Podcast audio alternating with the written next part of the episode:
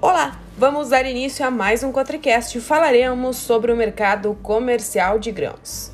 Começando pelo soja, o dólar segue em queda nas últimas semanas, fechando abaixo de R$ 5,05. Os relatos do Crop Tour a campo verificaram boas condições das lavouras nos Estados Unidos. A expectativa de produção ficou próxima do Departamento de Agricultura do país. No geral, uma boa safra. O clima ainda é fator importante, mas não deve promover grandes alterações na safra a partir de agora.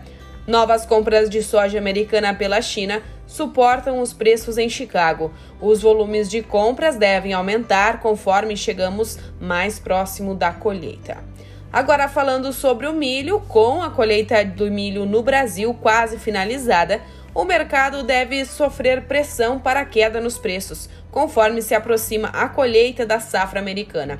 O mesmo o Crop Tour trouxe uma expectativa de produção abaixo da última safra e menor que o Departamento de Agricultura dos Estados Unidos, o que pode suportar os preços a curto prazo.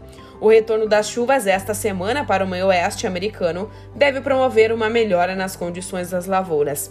A alta demanda internacional pelo milho brasileiro suporta os preços internos.